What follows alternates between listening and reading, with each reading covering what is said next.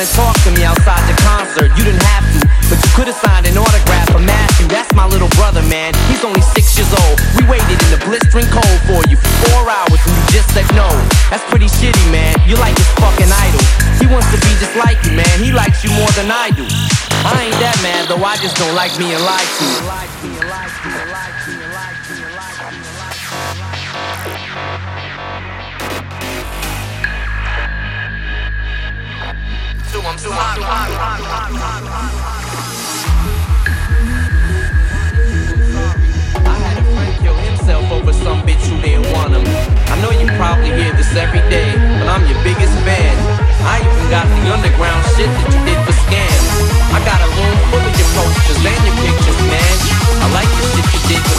Mudança e conversa.